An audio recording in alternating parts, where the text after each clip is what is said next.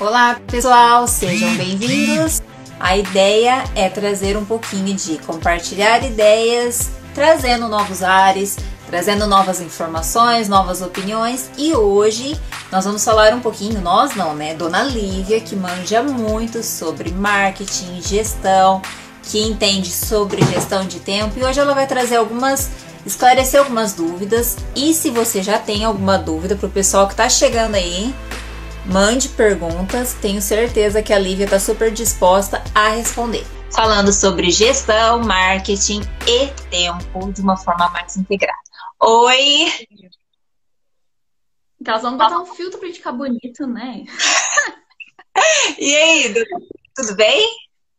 Tudo bem, você, cara? Em quanto tempo? Que prazer estar aqui com você, de verdade. Que legal. O, o prazer é meu. Para quem não sabe, gente, há nem sei quantos anos atrás, né, Lívia? Mas eu lembro que eu conheci a Lívia num curso que eu fui fazer pela CUFA Paraná. E eu conheci a Lívia lá de uma forma assim, eu falei, gente, que moça jovem. Eu falo moça porque muitas vezes, né, nós pessoas, mulheres inclusive, temos alguns preconceitos, a gente não vê no mercado, né? Mulheres tão às vezes engajadas, ou às vezes até tem, só que a gente, por seja por preconceito, seja, enfim, vários outros N's. Eu olhei e falei, gente, a Lívia é mais nova que eu, ela tá comandando aqui uma turma, entende super de marketing e gestão. Eu falei, essa daí já vou marcar aqui, né? Porque eu gosto de chegar em pessoas que me acrescentam também, né? Ah, que legal. Mas é verdade, foi o primeiro curso que eu dei, sabia? Até compartilhei ah, é? no Facebook, o Facebook me lembrou desse dia que a gente se conheceu e foi um convite muito legal da empresa que eu trabalhava na época, do tipo, Lívia, você topa? E eu sempre fui muito assim, tipo, topa, eu vou, depois a gente se vira. E foi o primeiro curso que eu dei, foi muito legal, foi uma experiência incrível e que agregou muito que até hoje acabou ficando como profissão, né? Então, foi muito especial aquele dia com vocês e fiquei muito feliz de receber esse convite super especial para falar aqui com vocês. Eu que agradeço. Só para lembrar o pessoal, essa é a primeira live do Compartilhares, uma série nova que eu estou lançando aí de entrevistas. E eu vou trazer várias pessoas especialistas, pessoas que entendem de um assunto, ou que vão trazer reflexão, ou que vão trazer informação. E hoje, especificamente com a Lívia, logicamente, uma reflexão ou outra sempre vai sair, né? Apesar, ainda mais sabendo qual é a temática que ela lida, com as pessoas que ela lida. Então, alguma coisa vai sair sim de reflexão mas a ideia também é trazer informação hoje voltada à gestão, marketing e tempo de uma forma mais integrada. Então, Lívia, primeiramente, muito obrigada pela sua participação. eu me sinto honrada, né? Porque a pessoa também está começando com essas ideias novas. E agradeço super o pessoal aqui que está seguindo, que está apoiando, e já convido para mandar as perguntas para você, porque eu sei que você é super disposta e agilizada a responder. Pode mandar aí que a gente a gente responde. Então, então vamos lá, Lívia. Quem é você? Se apresenta aí para o pessoal, né? Falando quem é, onde você está, uhum. que área que você atua. Dá uma apresentada aí para o pessoal, por favor. Beleza. Então, meu nome é Lívia Marostiga, eu sou mentora de negócios. É, tem um espaço compartilhado aqui em Pato Branco, então a gente tem o One Coworking. É, eu sou de Londrina, a gente se mudou para cá recentemente. Recentemente, não, já faz três anos. Então a gente tem o One Coworking e a gente sempre lidou muito com o empreendedor que está começando. Quando eu trabalhava em Londrina, é, eu fazia parte de um grupo de mulheres chamado Ela. E aí eu sempre fui apaixonada por trabalhar com mulheres. E aí, como a gente recebe muito empreendedor que está começando lá no One Coworking, a gente começou a sentir essa necessidade de trabalhar com mulheres empreendedoras. Uhum. É, como você comentou no começo, né? A gente tem um, um eu não sei explicar como. A gente não sabe lidar muito bem com o empreendedorismo, né? As mulheres, a gente nunca foi incentivado. Então, a nossa geração que agora consegue ver né, e ter referências de mulheres empreendedoras fácil na nossa, na nossa mente. Porque normalmente, quando a gente pensar, fala o nome de um empreendedor. Sempre vem nomes masculinos, dificilmente a gente lembra de nomes femininos. Sim. E aí a gente começou com um projeto que chamava Conversas de Guria. Era um projeto para a gente conversar sobre assuntos de negócio e aí começou a me incomodar muito porque a gente conversava, mas a gente não saía com ações claras do que fazer. E aí eu já tinha os cursos de marketing digital, estava trabalhando com isso, nunca deixei de trabalhar mesmo no OneCoworking como agência, enfim. Mas uhum. começou a, a, a, surgir essa necessidade da gente falar sobre ação, de realmente pôr a mão na massa. E, e daí eu comecei o, o espírito administrador falou mais alto, eu sou administradora pela UEL. E aí eu falei assim, cara, a gente precisa falar de gestão de um jeito simples, prático, aplicável para essas mulheres. Então foi até engraçado que na época eu fechei o projeto do Conversa de Guria. Falei assim, gente, só vou voltar com ele quando ele tiver um formato que eu realmente consiga enxergar, é, que, que consegue trazer transformação para as pessoas. Então foi assim que surgiu o Acelera Guria. Então, o Acelera ele é uma aceleração de negócios focado para o público feminino, onde uhum. a gente trabalha gestão, marketing, finanças, gestão de tempo e planejamento para ajudar essas empreendedoras a se organizarem e conseguirem crescer com os seus negócios. Então, é isso que a gente faz hoje. Então, hoje tem o Acelera Guria, que está dentro do One Coworking, que é o nosso escritório compartilhado aqui em Pato Branco. Essa sou eu. Legal, ó, só isso, gente, só isso. Você não falou aí sua idade, né? Não querendo ser indiscreta, mas eu acho que é legal. Eu tenho 26 anos. Desculpa, então foi eu que perdi. 26 anos, gente. Ela deu esse curso para mim, acho que já faz, faz o quê, Olivia? Acho que mais de uns 5 anos, por aí. Faz, faz mais. Não, eu acho que foi em 2016, se não me engano, eu vi a foto do, do coisa. Não faz tanto tempo assim, né? Se você for pensar, faz quatro anos. Quatro anos é bastante. É, mas aí a gente vê que nem ela falou, gente. Ela, quando ela deu esse curso para mim, foi o primeiro curso dela, mas ela já parecia que já tinha dado vários, tá, gente? Isso aí é só uma observação. E daí é legal que você falou já no começo, que foi daí que você começou a ver que, olha, parece que né, eu levo jeito para algumas coisas nesse sentido. E com essa participação no projeto que você falou, você viu essa necessidade de, mais do que discutir, porque a gente sabe que é uma problemática meio que da sociedade em várias, né, várias problemáticas que a gente enfrenta, a gente vê que muitas vezes todo mundo sabe apontar os problemas, mas poucos apresentam a solução. Exato. E ainda mais gestão, quando a gente fala de gestão, é uma coisa que a gente não aprende na escola. Né? Então, é, você vê negócios muito bons, eu falo que é uma coisa que me incomoda muito. Quando eu pego uma mulher que tem um projeto muito legal, Uhum. Tipo assim, nossa, o projeto é incrível, que você fala assim, meu Deus, vai mudar o mundo, vai mudar as pessoas, só que falta gestão, e não adianta. Eu brinco que gestão é meio técnica, meio arte. Então a gente precisa conseguir ter a parte técnica ali, entendeu? Porque não adianta só ter sonho se a gente não sabe pôr a mão na massa e operacionalizar. Então o nosso papel é trazer conhecimento técnico. É lógico que a gente acaba falando sobre sonho, porque não tem como falar de negócio sem falar sobre isso. Mas o nosso objetivo é trazer conteúdo técnico mesmo para que as mulheres possam organizar os seus negócios para crescer. Então tá, então o Acelera Guria é literalmente voltado para as gurias, né? Quem, quem é de outra região aí do Brasil, gente, guria ah, é né? Explica aí, porque vai que a gente tem gente de todo é canto. É legal você falar dessa explicação, até da nomenclatura mesmo do seu projeto. Isso. É que assim, o Guria, a região que a gente está aqui, é, Pato Branco, é o, o interior, o sul do Paraná, né? É bem, bem perto da Argentina, se você for pensar que é uma horinha da Argentina. E também é muito perto do Rio Grande do Sul. Então aqui carrega-se muito essa cultura. Então você tem CTGs, que são é, os centros de tradição gaúcha. Aqui tem uma influência muito grande é, do gaúcho. Então, guria e piá, né? Piá seria menino e guria seria menina, né? São termos muito comuns aqui na região. E, e justamente para trazer esse toque, né? Falar sobre uma coisa do interior, eu acho que é importante pensar nisso, né? Porque eu tô de Londrina, né? Londrina uhum. é uma cidade grande, tipo, enorme. Sim. E quando você vem para o interior, você começa a perceber o quanto falta chegar conhecimento aqui. E eu sempre brinco o seguinte, eu e o Saulo, que é meu sócio, meu marido lá no Porto, e a gente fala que é muito mais fácil você levar uma, é, trazer uma pessoa de Curitiba para cá do que você levar 30 para fazer um curso lá. Então isso sempre me incomodou muito. Então também é para o Guria vem aí para resgatar um pouquinho dessa questão do interior, das raízes de que dá sim para a gente construir conteúdo mesmo estando longe dos grandes centros, sabe? Eu acho que essa é uma das grandes coisas que a gente está é, batendo por estar aqui no interior.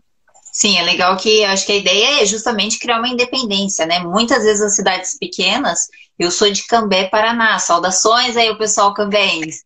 Cambé é do lado de Londrina e eu vejo assim como a cidade não é minúscula, eu não sei agora se, acho que é pareada a Pato Branco.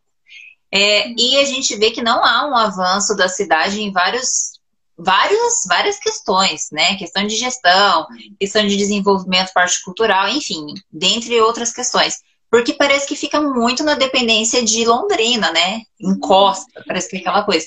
E eu acho que aí, quando a gente vai para interior, que nem no seu caso, Pato Branco, qual que é a cidade assim de porte grande que é mais próxima da Lívia? Guarapuava, Cascavel, a gente está bem longe dos grandes. Chapecó, que daí Sim. é Santa Catarina. Mas ainda assim é uma cidade bem longe dos grandes centros. Bem longe. É legal você falar isso, né? Que a gente sabe que tem pessoas de, de qualidade nas várias áreas e em cidades tem de interior e que precisa apenas talvez valorizar um pouco mais isso e melhorar essa questão de gestão, de divulgação. E é isso que a gente vai tentar tra trazer aqui, né? A ideia de marketing, eu acho que inclui inclusive isso, né? Exato. A ideia é que a gente consiga desenvolver a nossa empresa como um todo, né? Que a gente consiga olhar para para essa totalidade, para que a gente não precisa ficar, ficar só exportando talentos, né? Mas que a gente possa também reter as pessoas boas aqui no interior também. Legal, vamos a uma pergunta. Então, o André colocou uma pergunta aqui, mas eu já volto na pergunta dele, que eu acho que já vai meio que responder numa sequência que a gente já meio que deu uma ideia anteriormente. Uhum. Mas, para iniciar, a, a, este, esta live especificamente se chama Gestão, Marketing e Tempo de uma forma mais integrada. Quando a gente fala em gestão integrada, o que seria isso, Liv? A gente conseguir olhar a nossa empresa como um todo. É, vindo né, da carga da administração, ali a gente fala que toda empresa, independente do tamanho dela, tem pelo menos quatro áreas. E que se você não olhar para essas quatro áreas, se não der atenção para isso, se um pezinho ficar meio, meio desequilibrado, o teu negócio provavelmente vai ter algum tipo de problema. Essas uhum. quatro áreas são, então, finanças. Se eu não cuidar das finanças do meu negócio, dificilmente eu vou ver dinheiro, e aí acontece aquela coisa que as pessoas trabalham, trabalham, trabalham e não têm dinheiro. Mas provavelmente porque não prestam atenção e não organizam, controlam o seu financeiro a parte de marketing. Então, se eu não divulgo o meu trabalho, eu não tenho clientes, se eu não tenho clientes, eu não tenho dinheiro, né? A parte de RH, são pessoas. E mesmo quando a gente fala de pessoas, a gente está falando de funcionário, por exemplo, as empresas que são o eu empresa, né? Então, tipo, a pessoa sozinha, a gente também precisa cuidar da gente, né? Se a gente não tá bem, a gente não consegue gerenciar o nosso negócio da melhor forma possível. Então, a gente também precisa cuidar do nosso RH e cuidar da nossa produção, né? Daquilo que a gente entrega. E aí isso depende de cada um dos negócios. O que acontece com muitas empresas é que elas estão focadas só em produzir, né? Em fazer produto, em prestar serviço, em fazer, fazer, fazer, fazer, fazer, mas não olha para esses outros lados. E aí, quando a gente coloca a variável tempo nisso aí, né? Porque para você gerenciar quatro áreas como empreendedor, você precisa ter o tempo como aliado e não Sim. como é, uma coisa, né? Uma tempo coisa é dinheiro, né, Lívia? Tempo é dinheiro. Então a gente precisa olhar para isso tudo de uma forma integrada, porque é como se fosse um, uma cadeirinha, né? Se um pezinho não está funcionando bem, provavelmente a gente vai ter um negócio que não vai estar tá 100% saudável. Então não adianta a gente só falar de marketing, só falar de finanças, só falar de, é, de produção, de RH, se a gente não olhar para a empresa de uma forma integrada. E essa que é a proposta do Acelera, que a gente consiga olhar é, a empresa como um todo assim, da sua experiência, seja no Acelera Guria, seja na sua experiência que você já teve, assim, com marketing, com as empresas que você já trabalhou, você vê que a problemática maior, assim, puxa mais para um lado? Tipo, é mais para marketing que é o problema, é mais para produção, é a questão de dinheiro mesmo. Porque muitas vezes, que nem você falou, a gente às vezes acha que só para um negócio ir para frente precisa injetar grana, injetar, injetar, quando na verdade vai além disso, né? Às vezes você tem um valor ali, uma quantia que não é exorbitante, mas que você pode dar o seu primeiro passo e talvez conciliar com, esse, com esses outros quesitos. Você vê que tem essa dificuldade muitas vezes, principalmente das mulheres, né? Considerando seu projeto Acelera Guria, que fique talvez focando só numa problemática e esquece do outro e, e não vê que isso afeta, um afeta o outro, é um, é um conjunto. O que a gente vê mais, o que aparece muito para mim, por isso que eu, eu, sempre, eu sempre fui da área do marketing por, por paixão. Assim, eu nasci dentro do marketing, não Sim. tem como não falar sobre marketing. Mas o que acontece muitas vezes é que as pessoas elas chegam para mim nas mentorias, eu também dou mentoria individual, e falam assim, Lívia, eu preciso vender mais. Porque a pessoa ela acha que só vender mais vai resolver o problema. Entendeu? Então, por isso que sempre a, a, é como se fosse o sintoma né? Então a pessoa chega para mim e fala assim: Lívia, eu preciso vender mais, preciso vender mais, porque eu preciso vender mais, porque se eu vender mais eu vou ter mais dinheiro. Uhum. Mas normalmente não é esse o problema, ele é só um sintoma. Então as pessoas sempre chegam achando que o problema é marketing, é, mas às vezes ele é só um sintoma. tem momentos em que realmente eu preciso só divulgar mais o meu negócio que show de bola. Mas uhum. às vezes o problema está lá no produto. O produto não é bom, o produto não está agradando, não está se encaixando com o cliente. Ou às vezes eu atendi uma médica uma vez, foi muito legal, que ela falou assim, Lívia, eu tenho agenda lotada, eu trabalho Sim. o tempo inteiro e eu não vejo dinheiro. E aí o problema dela estava no financeiro, ela não sabia organizar direito financeiro e aí acabava gastando mais do que ganhava, e aí sempre parecia que não estava tendo dinheiro mesmo com a agenda cheia. Então, vender mais não ia resolver o problema dela. Então, acabava respingando no financeiro. É, às vezes você tem é, falhas de produção, então você não consegue entregar no horário certo e aí vender mais também não vai Sim. te ajudar, porque vai ficar sobrecarregado. Então, assim, é, normalmente o marketing ele é o que chama mais atenção porque é o que é visível, né? A gente vê, poxa, eu preciso vender mais, se eu vender mais, eu vou ficar rico. Mas às vezes não é isso. Eu sempre falo o seguinte: se você conseguisse vender o dobro do que você venderia hoje, será que você estaria rico? Uhum. Entendeu? E às vezes não é, às vezes não é vender mais, às vezes é você, tipo, vender melhor para os seus clientes, vender um produto mais caro para os seus clientes, conseguir atender melhor os clientes que você já tem. Então, assim, é, normalmente o que chegam para mim doendo é o marketing, mas às vezes o que está acontecendo é um monte de outras coisas por trás. Por isso que a gente precisa olhar de uma forma integrada, não tratar só o sintoma, mas tentar entender a causa por trás. Legal você falar isso. E isso, Olivia, eu acho que você pode trazer também até para as experiências pessoais, digamos assim. Você está falando de problemáticas de empresa, mas a gente deve ter vários aqui que estão assistindo a gente que podem ser simplesmente prestadores de serviço, que não deixa de ser um produto, né? Se a gente for pensar, uhum. colocar, digamos que numa balança assim. Mas existe também aqueles que estão pensando em começar e que, nossa, meu Deus, como que eu começo? Como que eu faço um produto? Enfim, está criando as ideias uhum. ainda. E muitas vezes está relacionado com a própria pessoa. Ela não é uma pessoa talvez produtiva, ela não é uma pessoa organizada de tempo. Eu falo assim, até por mim mesma. Eu tenho uma certa dificuldade com organização de agenda. Eu sou meio impulsiva, então eu acabo. Vou fazer isso, vou fazer aquilo. Daí eu falo, gente, eu inventei 1.500 coisas. Eu falei, agora? Cadê minha gestão de tempo que não existe? Eu adoro escutar esse, esse tema, porém eu tenho um problema de verdade em colocar em prática. Quanto a isso, o que você tem a dizer em relação à gestão assim de tempo, que você poderia dar uma dica, inclusive para as pessoas que não têm empresa ainda, talvez estão pensando ou querem aplicar as suas realidades, a sua vida particular mesmo? Uhum. Eu falo que assim, gente, o tempo é o nosso recurso mais precioso. E é o único recurso que todos nós temos igual. Então eu tenho 24 horas, você tem 24 horas, o Obama tem 24 horas, tipo, todo mundo tem 24 horas. Então, Sim. se a gente sabe gerenciar isso de forma correta, é, a gente consegue fazer mais dinheiro com isso, independente se a gente é uma empresa ou se a gente é, se a gente é uma pessoa física, tá? Mas sempre tem quem é o eu empresa sozinho, gente, mesmo que você seja autônomo sozinho, você também é empresa.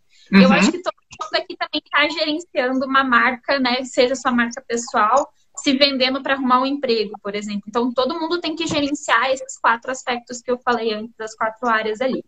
Mas quando a gente fala sobre tempo, o que, que é gerenciar tempo, né? Na verdade, gerenciar tempo é sobre percepção. É sobre a percepção de que você está investindo o seu tempo numa coisa que você gostaria e que está te deixando mais perto da onde você quer chegar. Então, o grande problema das pessoas quando a gente fala sobre a gente querer ser multitarefa Sim. É que não tem como a gente ser multitarefa, né? Quando a gente consegue colocar um foco numa única coisa, a gente consegue realmente otimizar isso do que se a gente ficar é, dividindo o nosso foco em várias coisas. Então, na verdade, o, a falta de tempo ou, esse desfoque de tempo tem uma, é só um sintoma, igual a gente estava falando antes. Uhum. A, a causa principal é que às vezes falta um pouco de foco no que a gente precisa fazer e no que, que é importante. Se a gente não tem visão para onde a gente está indo, fica muito mais difícil a gente gerenciar o nosso tempo, porque daí tudo parece urgente ou tudo parece muito mais legal, porque eu não tenho uma prioridade, né, um objetivo para conseguir chegar. Então, o que eu poderia sugerir para as pessoas né, que estão começando ou que querem gerenciar melhor o seu tempo, é gerenciar melhor o seu tempo para quê? Por que, que você quer ter tempo? Por que, que você quer ter foco? Por que, que você quer. Né? Eu sempre falo o seguinte: não sei se vocês já tiveram essa sensação de que às vezes você fez tudo que você tinha para fazer e aí você ficou com uma hora livre. E aí você fica: o que, que eu vou fazer? fico até uma hora ali. Esqueci alguma tá... coisa, né? Provavelmente esqueci. A gente não sabe lidar com o tempo que vai sobrar, porque a gente está sempre ocupando o nosso tempo com um monte de coisa. Então, é, tanto o tempo de trabalho quanto o tempo de descanso, ele tem que ter um propósito. Poxa, se eu conseguir uhum. ganhar uma hora no meu dia, ou conseguir ganhar um final de semana sem ter que, sem que, sem ter que trabalhar. É, o que eu vou fazer com esse tempo, né? A gente tem muita dificuldade de lidar com isso porque falta propósito, sabe? Falta o foco do motivo pelo qual eu estou fazendo. E uma coisa que eu sempre falo para quem quer começar a gerenciar tempo, na verdade isso eu falo para todo mundo. Quem já conversou comigo alguma vez, provavelmente é dessa dica. Quer comprar um caderno? Eu falo assim, meu, adota um caderno para sua vida. Não precisa ser agenda, não precisa ser planner, não precisa ser, não, não precisa. Precisa gastar, né? Pode ser uma coisa de brochurinha. Exato, pode ser um caderno que você tem em casa, mas adote um caderno como uma única fonte, um único lugar para você anotar as coisas. O que acontece também que a gente tem muito de é que uma hora a gente anota no celular, outra hora a gente anota na agenda, outra hora a gente anota no Google Agenda, outra hora a gente anota no lugar, outra hora a gente anota no post-it, outra hora... E aí você nunca vai encontrar informação. Tem um meme que eu sempre uso na minha nos meus cursos, que é o tipo assim, anotei para não esquecer. Esqueci onde anotei. Então, tipo. É, é, é quase, que é senha, é quase que senha de redes sociais, né? Você faz 500, é. você não sabe onde você colocou, quais são. Qual é que é assim? Então, assim, é, gestão de tempo é você escolher um único lugar é, e por mais que as pessoas são, ah, tem gente que fala assim, ah, mas eu sou mais tecnológico, ah, porque o celular tá sempre comigo. Mas assim, olha, 90% das minhas alunas se dão muito melhor com papel. Então, assim, meu, adota um caderno para ser a sua única fonte de, de, lugar. Não que você não possa ter outras coisas, mas que você consiga realmente centralizar. Eu uso o caderno e o Google Agenda, por exemplo, porque eu tenho muito compromisso, então, tipo, o Google Agenda me ajuda a me organizar com compromisso. Mas o grosso da coisa, tipo, o primeiro esboço da agenda tá primeiro no papel e daí depois ele vai para o Google Agenda. Então, para quem quer começar a gerenciar tempo aí, adote um caderno. Eu uso essa desculpa, eu vou confessar, esse negócio, ah, eu sou muito tecnológica. Mas eu acho que a questão de ser muito tecnológica é quando você está acessando um celular, justamente, ele pisca lá o WhatsApp, pisca Face, vai várias outras redes que tomam sua atenção. Então, se você está ali escrevendo uma ideia, seja no bloco de notas, seja em qualquer outro aplicativo, geralmente você vai dispersar. E eu acho que essa ideia de você falar do caderno é justamente isso: é você ali com o caderno e. Exato. Deixar a galera. É, não que eu não use o Word, por exemplo, eu prefiro mil vezes usar o computador, tanto que o meu, o meu computador é minha casa, né? Minha vida tá no meu computador. Mas o, o, você conseguir baixar tudo que tá na tua cabeça, você conseguir ter noção de organização, você poder rabiscar, você poder puxar, apagar, essa liberdade que o caderno dá, infelizmente, o, a internet ainda não consegue oferecer pra gente. Então, é, para quem quer começar um negócio, para quem quer começar a se organizar melhor e tem dificuldade, às vezes, com as ferramentas, eu compro um caderno. Como caderno coloca lá, semana, do dia 2 ao dia 6, de sei lá que dia que deve dar. E escreve tudo que você tem que fazer, sabe? Então é uma coisa simples que ajuda muito quando a gente fala sobre questão de tempo. Esse caderno você coloca tanto seus compromissos quanto assim ideias mesmo. Aquilo que vai surgindo, você vai colocando ali. É, é que eu não tô com o meu caderno aqui, mas a história do meu caderno é sempre legal que todo mundo pergunta. Eu uhum. tenho um caderno que ele é aqueles cadernos novos da Tilibra, não sei se tem aí, né, onde vocês estão. Mas é um caderno que ele tem 10 matérias, só que ele é pequenininho, ele é tipo um pouquinho maior que um caderno uhum. pequeno, mas ele é menorzinho. E eu divido ele em três partes. Então a primeira parte, e aí recomendo para as mulheres, que eu acho que os homens sofrem menos com isso, mas nessa primeira parte eu falo que é a parte de autoconhecimento. Então, nas primeiras páginas eu tenho, tipo, elogios para mim.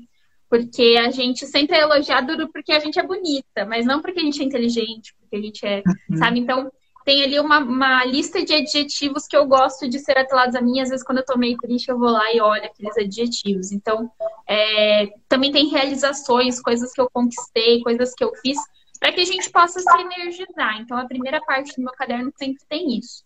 O meio desse caderno eu falo que são as rotinas. O que, que é rotina? Então eu coloco lá meus clientes que eu tenho que atender naquela semana, compromissos, tarefas, eu anoto ali e depois eu passo isso para o Google Agenda para eu conseguir ajeitar, por exemplo, ah, eu tenho uma live com a Karen às duas horas na sexta-feira. Então isso é um compromisso que ele ocupa um espaço e tempo na minha agenda. Então eu vou lá e coloco isso, organizo as tarefas que eu tenho que fazer no Google Agenda, mas primeiro eu coloco nessa parte de rotina separada por semana. E a última parte eu uso para conhecimento. Então, ah, meu, vi um negócio legal no YouTube. vou lá e anoto. Vi, tipo, negócio, informação X. Li um pedaço de um livro que eu achei legal, coloco lá. Então, é como se fosse uma parte de estudos ali. Às vezes eu preparo aula naquele pedaço. Uhum. Mas é a organização. Eu falo que eu tenho uma organização cronológica. Então, eu vou fazendo e ele vai se acumulando. Então, não tem, por exemplo, ah, vou estudar história, daí depois geografia. Não, é, é um estudo um atrás do outro, uhum. que às vezes não tem conexão, mas na minha mente faz sentido. Então, cada pessoa também tem um estilo de organização. Sim, Eu importante. sempre compartilhei a história do caderno, porque todo mundo acha muito engraçado, principalmente a primeira parte. Mas foi o que para mim deu muito certo e é o que eu sempre recomendo para as pessoas. Não significa que para você vai dar certo, uhum. mas é um jeito que eu encontrei de me organizar de uma forma simples e que dá super certo para mim. Então, compartilhar boas práticas também é bom. Legal. Você falou dessa questão de foco, eu acho que aqui mais do que nunca cabe a pergunta do André. Eu não sei se você chegou a ver, mas ele fala o seguinte: eu, eu tento. Vi, eu tava conversando, daí eu não consegui ler. Não, tudo bem. Eu vou ler para você aqui. Eu acho que é uhum. assim, é mais uma questão de opinião, mas talvez você pode dar uma sugestão para ele. Uhum. Ele fala assim: ó, eu tento conciliar duas atividades muito diferentes. Sou professor de uhum. língua portuguesa, olha, um dos meus parceiros. E sou desenvolvedor de software. Esses uhum. dois lados nunca se encontram. Eu quero saber se devo focar num em detrimento do outro ou dá para levar os dois. Aí entra a questão de foco que você falou. Você acha que seria melhor ele focar em um ou realmente é possível levar profissões? O que você indicaria? O que você faria, talvez? Eu acho que assim, eu, tenho, eu e o Saulo, a gente também tem um projeto que a gente fala sobre carreira. É, e a gente sempre fala o seguinte: carreira é um monte de coisas legais que a gente quer fazer na vida. Uhum. É, a gente não tem mais aquele estereótipo de, tipo, ah, eu vou crescer numa única carreira, vou ter uma única profissão, vou trabalhar numa única empresa. Eu acho que a gente já saiu totalmente nisso. E uma coisa que a gente sempre comenta é o seguinte: essa história de, tipo assim, a vida pessoal e vida profissional é, tem que andar separadas. Não, cara, a vida é uma só. E a gente tem que trabalhar a integração disso, né? Eu não tenho como a Lívia profissional, não tem como desvincular da Lívia pessoa física, entendeu? Então, é, é muito de a gente trabalhar a integração. Se tá tendo um conflito aí, né? Eu não tenho, como eu não conheço você, não tem como falar assim, ah, vá para um lugar ou vá para o outro mas talvez tentar equilibrar e trazer uma integração para isso. Eu acho que as duas tarefas elas não precisam, é, como é que fala? Serem ah. complementares ou serem coisa para você exercer duas profissões. Eu acho que a gente, eu acredito muito naquela história de que o homem de 150 anos já está vivo hoje, né? O homem ou a mulher. Espero que seja uma mulher. Que eu com certeza que as mulheres sempre vivem mais que os homens, então. Exatamente. É, Entender a classe. O homem ou a mulher que vai viver 150 anos já está vivo hoje. Então, assim, não tem como a gente falar que a gente vai ter uma única profissão para o resto da vida. Então, eu acho que a gente tem que trabalhar essa complementaridade. E aí, trabalhar a gestão de tempo para que você consiga, entre aspas, dar conta de tudo. Mas eu acho que não precisa ser uma coisa ou outra. A gente a, a, gente é muito assim, né? 8 ou 80. O mundo é sempre assim, né? Tipo, ah, ou você é de um jeito, ou você é de outro. Não, existe o 75 ali, o 55, 60, tem no meio do caminho. O, então, o assim, parcial rola, né? Dá pra equilibrar. Conseguir encontrar um equilíbrio. Eu acho que a vida é assim, as nossas profissões vão ser assim. Não existe mais como separar coisas. Legal. Então, essa questão que a gente, quando fala de tempo, então, e de, a gente entra no assunto de foco, é, dentro ainda de tempo, Lívia, obrigada pela resposta. Ele até falou, ó, na verdade não há conflito, mas as pessoas estranham. Então sempre fica em minha mente se eu estou certo em levar duas coisas. Que é complementar. Ah, essa questão do posicionamento pessoal. E confesso que eu, Lívia, também sou uma pessoa super multicarreira, sabe? Então, tipo, é, as pessoas multicarreira, elas precisam conseguir comunicar isso. Eu sempre tive mais de uma empresa, eu sempre tive mais de um trabalho. E aí o que acontece é que o posicionamento pessoal, ele parte muito da nossa comunicação. Então é a gente que precisa explicar. Eu sempre falo, não é o cliente que não entendeu, é a gente que precisa explicar. Então é um processo aí de, de comunicação, de como você vai posicionar isso. Se você pega, por exemplo, grandes empreendedores que têm bilhões de empresas diferentes, começar a observar como que eles se posicionam. Vou compartilhar um exemplo meu. É, eu sempre tive muita dificuldade de explicar o que eu faço, porque eu tenho um espaço de coworking e tenho um projeto que chama Acelera Guria. Até pouco tempo atrás eu tinha agência, eu tinha uma outra empresa que trabalhava com consultoria. Então sempre foi muito. A gente sempre fez muitas coisas. E aí, até a gente conseguir encontrar, hoje a gente encontrou uma palavra que consegue congregar mais coisas, que seria uma mentora de negócios. Mas às vezes você não precisa escolher uma única palavra, mas se assumir como uma pessoa multicarreira. Uma sugestão de pessoa que você pode seguir e que fala muito sobre isso, porque é uma pessoa super multicarreira e que fala sobre posicionamento pessoal, é a Paula Boarim. Digital, Paula Boarim. No Se você quiser digitar até no comentário aí pra galera, Lívia, eu deixo você ganhar esse tempinho aí, porque eu acho que indicação boa, né? A gente pode colocar mesmo. É. Tem mais a gente boa nessas, na internet pra gente seguir mesmo. Paula Boarim. E ela é muito incrível, ela fala sobre, sobre carreira de forma geral. E ela que fala muito sobre esse conceito das pessoas serem multicarreira. Ela fala que não vai existir trabalho mais. Vai existir, não vai existir emprego, vai existir trabalho. A gente vai trabalhar em muitas coisas, mas a gente provavelmente não vai ter empregos, ainda mais agora depois da pandemia. Então é uma pessoa legal para você para você seguir e acompanhar.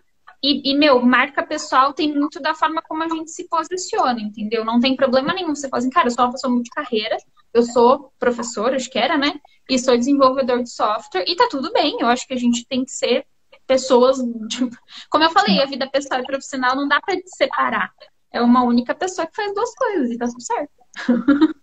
É, Olivia, assim, talvez, né? Não sei se é o caso do André, mas ah, assim, eu já passei por isso. Muitas vezes até eu acho que é, entra mais como um conselho até, mas as pessoas gostam mesmo, né? Às vezes de falar demais, de, né? Desculpem o termo, né? Assim, não é agressivamente que eu estou falando, mas muitas vezes a pessoa tende a estranhar posicionamentos, estranhar quando a pessoa tem muitas carreiras ou caminhos que ela está tentando trilhar. E principalmente as pessoas que estão mais acostumadas com o sistema, entre aspas, mais quadradinho, aquela coisa mais antiga que é. Eu nasci para isso, vou morrer com isso, independente se eu gostar ou não. Tem muita gente que vai lá, que nem o pessoal aí, os meus alunos, os antigos alunos, entravam lá na escola, época de vestibular, ah, quero fazer um vestibular de medicina. E daí cria isso na cabeça e vai ser só medicina, e muitas vezes acaba até conseguindo entrar, e chega lá não gosta. E daí, ai, como desconciliar daquele desejo, fora passar na prova, né, que tem toda a dificuldade, daí você fala assim, como que eu vou largar isso agora? Como que eu vou recomeçar? Aí entra a questão, às vezes, da idade também. Ai, será que não tá muito tarde para eu começar uma nova carreira? Será, né, que, tipo, convém agora, neste momento, eu mudar toda a sistemática da minha empresa nesse sentido, assim, para não ser assim só eu, né, falando. Mas é muito normal isso das pessoas elas é, acreditarem num único caminho. A gente foi criado assim, né? Que sempre foi um, cami um caminho único, né? Mas, como eu falei, eu acho que as pessoas vão viver 150 anos, é, a gente vai ser multicarreira e meio que não vai ter como, entendeu? Não ser mais assim. E vejo que a gente, o fato da gente incomodar as pessoas é um fato da gente poder causar transformação. E lembrar sempre isso: carreira é um monte de coisas legais que a gente quer fazer na vida. Se a gente encara carreira como algo ruim ou encara trabalho como algo ruim, é, dificilmente a gente vai ter essa flexibilidade. E tá tudo bem. Tem uma frasezinha que. Aquelas frasezinhas de Instagram, né? Que fala o seguinte: que se as pessoas não concordarem com o seu caminho, tudo bem, é o seu caminho, não o delas. Então, assim, nunca é tarde para a gente começar. É, eu acho que a gente vai ver no mercado de trabalho é, muito essa questão da, das pessoas mais velhas continuarem no trabalho. Infelizmente, a gente tem muito isso ainda de que são só as pessoas novas que estão trabalhando. Uhum. Mas daqui a uns 30, 40 anos, a gente não vai ter mais idade para se aposentar, entendeu? Eu vejo a minha sogra, por exemplo, tem 62, acho que é. Meu, é. pessoa mais inteira que eu, entendeu? Tipo, e tem mais energia do que a gente. É 10 a 0. Entendeu? Então, a, a, gente vai ter, que ter, vai ter que ser muito flexível com relação às carreiras. Então, a gente vai ter que aprender a lidar com isso e ser meio que evangelista mesmo dessa nova proposta, sabe? Então, vai causar estranhamento, isso é normal. E uma coisa que eu sofri muito, que as, era mais eu que achava ruim de explicar do que as pessoas de entender, sabe? passou por muito um uhum. processo de autoaceitação o mudar de carreira, sabe? Então, ah lá, Michelle, passei 18 anos sendo proprietária e hoje sou empreendedora no novo sistema e estou super feliz. Eu acho que essa que é a mágica, sabe? É o seu caminho, não dos outros. Mudar vai ser inevitável, a gente vai ter muitas carreiras. Eu falo, hoje eu estou mentor, estou com cowork, que amanhã a gente não sabe. E tá tudo certo, sabe? Acho que a gente Exatamente. tem uma sociedade mais fluida, né?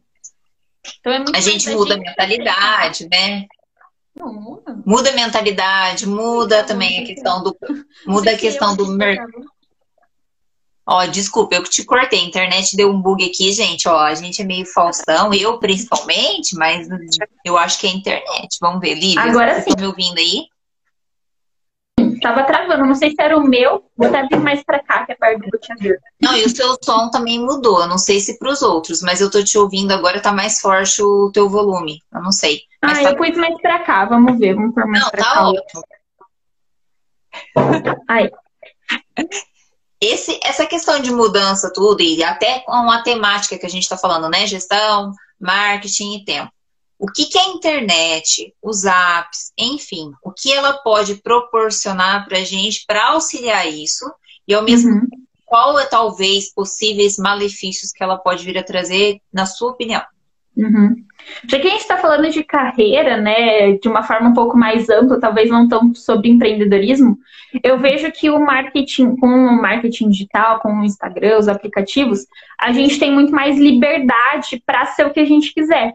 Então eu posso ter o um emprego CLT e posso ser youtuber nas horas vagas, entendeu? Eu posso, né, ter um trabalho fixo, sei lá, trabalhar num banco e ser arquiteta ou ser, sei lá, design de interiores num outro momento. Então, as redes sociais hoje, é, eu acho que o grande poder é que a gente cresceu, por exemplo, na mídia unilateral. Né? Então, a gente nasceu com o outdoor, com a TV, que tipo, era só, tipo assim, pessoas que tinham muito dinheiro que poderiam entregar uma mensagem para as outras pessoas. Com o celular, cada, cada pessoa é praticamente uma empresa de mídia, né? Então, a gente pode é, ter... Então, assim, as redes sociais, elas trazem muito essa liberdade da gente poder ter multicarreiras, da gente ter mais que um trabalho. E eu sempre falo que o Instagram, principalmente, no né, Instagram, o LinkedIn, enfim, essas ferramentas onde a gente pode se expor, é como se fosse um outdoor gratuito para a gente, é o nosso cartão de visita atual. Então, a gente precisa cuidar disso. Então, eu falo que mesmo se você não quer cuidar da sua imagem, a sua imagem passa alguma coisa, entendeu? Você gerenciando ela ou não, ela tá oferecendo ali uma mensagem sobre você. Então, se a gente está falando sobre carreira, sobre empreendedorismo, sobre ter empresas e falando das, do, do celular, das mídias como uma forma descentralizada, eu vejo que isso traz muita liberdade para as pessoas. Você pode ser o que você quiser. E aí que entra também a responsabilidade, porque ao mesmo tempo que você pode ser o que você quiser, você tem a responsabilidade de cuidar disso para que isso passe a imagem que você quer passar. Vocês falam, existe essa, essa coisa, o que eu quero passar é que as pessoas entendem. Então, eu tenho responsabilidade por aquilo que eu quero passar.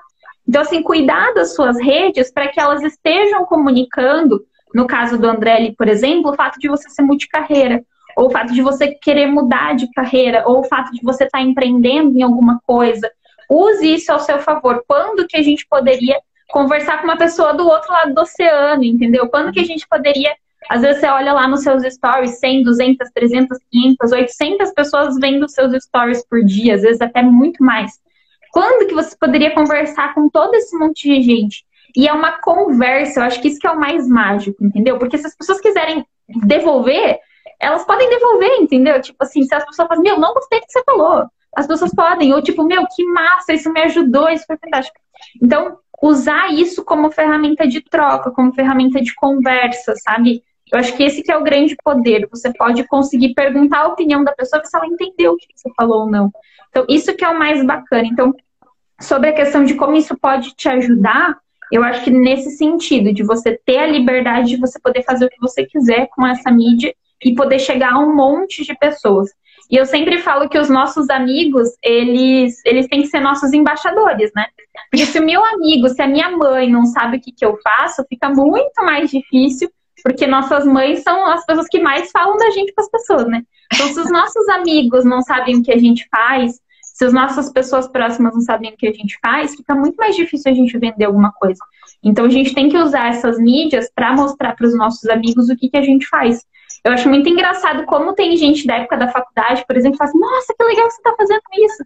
Poxa, talvez há um tempo atrás a gente perderia contato e nunca mais conversaria. Exatamente. Então, use as redes para capacitar os seus amigos, para serem embaixadores da sua marca e poderem te indicar para outras pessoas. Você não precisa ter 200 milhões de pessoas no seu Instagram, você precisa ter os seus amigos sabendo exatamente o que você faz para poderem te indicar para as pessoas que precisam. E as coisas ruins, eu acho que é meio que a gente já sabe, né? A gente fica viciado nessa telinha, né, gente? Tipo, isso uhum. rouba muito tempo da gente. E já que a gente falou no começo sobre gestão de tempo, né? É, ao mesmo tempo que ela é uma ferramenta muito boa e pode, né, lançar a gente para muitos lugares, ela também tenha o defeito, né, de viciar a gente. É, eu não sei se você usa ou você tem algo assim de algum app específico que você poderia indicar para a galera, tanto nessa questão de gestão de tempo, seja marketing, apps que você usa para te auxiliar nesse sentido. Mas eu me recordo de um app que uhum. tem, não lembro agora o nome para falar, né? Aquela pessoa perdida. Mas tem um app que ele registra quanto tempo você fica em determinada rede social. Né? E ele consegue, às vezes, consegue até fazer, entre aspas, um bloqueio, né? Um controle, principalmente para quem é muito viciado mesmo e vê que não tem uma gestão de tempo devidamente adequada, digamos assim. Então, assim, tem algum app que você lembra que você poderia indicar para a galera nesse sentido, que poderia auxiliar nessa, nesse quesito?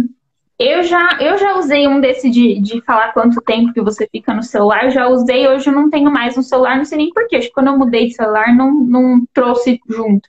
Mas tem isso. Eu sei que no Instagram, sei não, né? Eu tenho no Instagram, você consegue, na sua atividade, consegue pôr um alarmezinho quando você bate, ah, por exemplo, eu quero quando bater uma hora, ele me avise. Então, tipo, ele te avisa quando você passou uma hora no Instagram.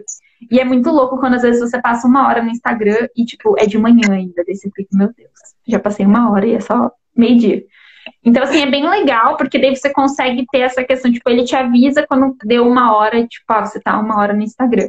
É, uma, é um, não é um aplicativo, né, é uma funcionalidade do próprio Instagram. Você uhum. vai lá no teu perfil, vai em cima nos três risquinhos ou nas bolinhas quando é no, no iPhone, e aí vai em suas atividades, acho que é sua atividade que chama. E aí você consegue ativar esse, esse, esse alarme, digamos assim. É uma coisa bacana.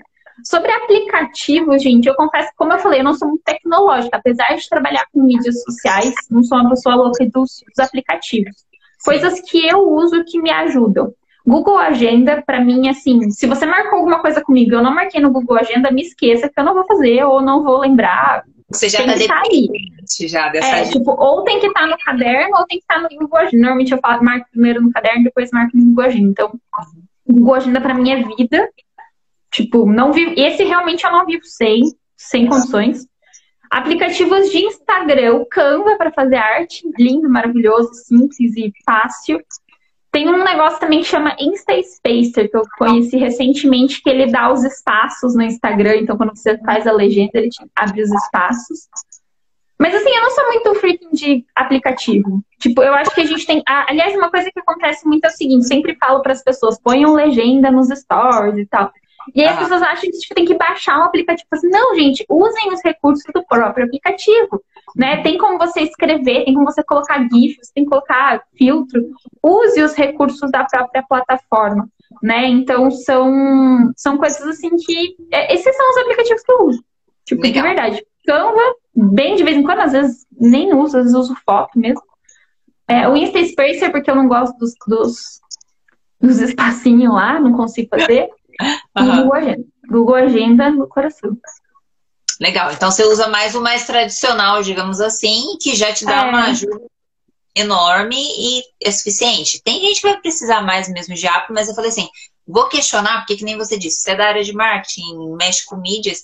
Falei, vai que tem algo assim muito mais específico, uhum. mas daí a gente já consegue medir que é possível sim fazer marketing, fazer a divulgação, fazer o seu próprio nome nas redes, sem ter todas essas parafernálias, digamos assim. Gente, a, a, gente a gente está vivendo um momento muito de tipo de liberdade, sabe? Tipo assim, a gente não precisa, cara. Não precisa mais de agência, não precisa de muita coisa. As próprias ferramentas que a gente já tem, elas conseguem fazer muita coisa. É, eu acho que é aquela questão, né, Lívia, que a gente fala. Lógico que tem pessoas que não vão se adaptar mesmo, e é para isso que eu acho que entra os profissionais dessas agências e tudo uhum. mais. Mas quem já está envolvido, né, já gosta de uma tecnologia, já costuma mexer, comece a investigar, né? A gente tem tanto material aí disponível, materiais gratuitos que ensinam a fazer as coisas, né?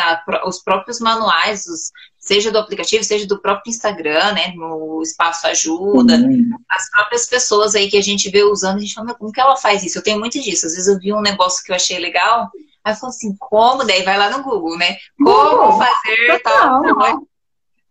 Sempre tem alguém que já pesquisou isso no Google. Sempre, sempre, sempre. Sempre tem alguém. É, o MLabs também é legal. Tem um do próprio. Eu estava olhando as, as, as, coisas que estavam falando aqui. Tem um do próprio Instagram também, o Studio Creator, que também dá para agendar post. E aí o André perguntou se existe, é, existem muitas redes, quais escolher para divulgar o que você faz. Há como ah. manter vários perfis em redes diferentes, como decidir isso. Gente, uma coisa que acontece é o seguinte: o nosso perfil pessoal sempre vai vender mais do que os outros. Então, assim, por exemplo, a Lívia tem o perfil da Lívia, certo? E eu tenho o perfil do Acelera, né? Do projeto que a gente tem. Mas, gente, o perfil do Acelera ele é quase que um perfil institucional, assim, só para dizer que tem, porque o que dá realmente resultado é o meu. Então, lembra que a gente falou sobre carreira, sobre ser uma pessoa só. Então, assim, normalmente o nosso perfil pessoal é o, o nosso principal. Como tu tem duas coisas bem diferentes, às vezes vale aí criar perfis diferentes. Mas é uma decisão bem. Tem que, tem que avaliar bem certinho qual que é o objetivo disso, porque senão você acaba criando um Instagram que vai ficar parado. Às vezes nem, nem adianta, assim, sabe? Você e no seu caso, tem...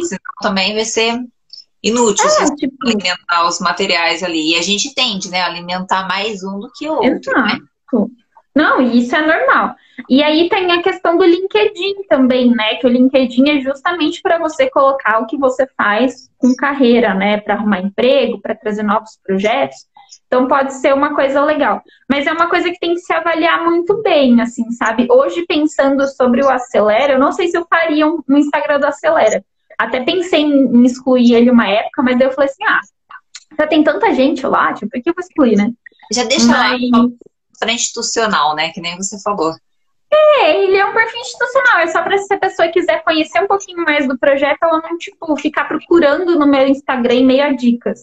Mas as pessoas seguem mesmo é a Live, entendeu? Essa que é a questão das redes sociais. A gente não tem mais empresa, a gente tem pessoas.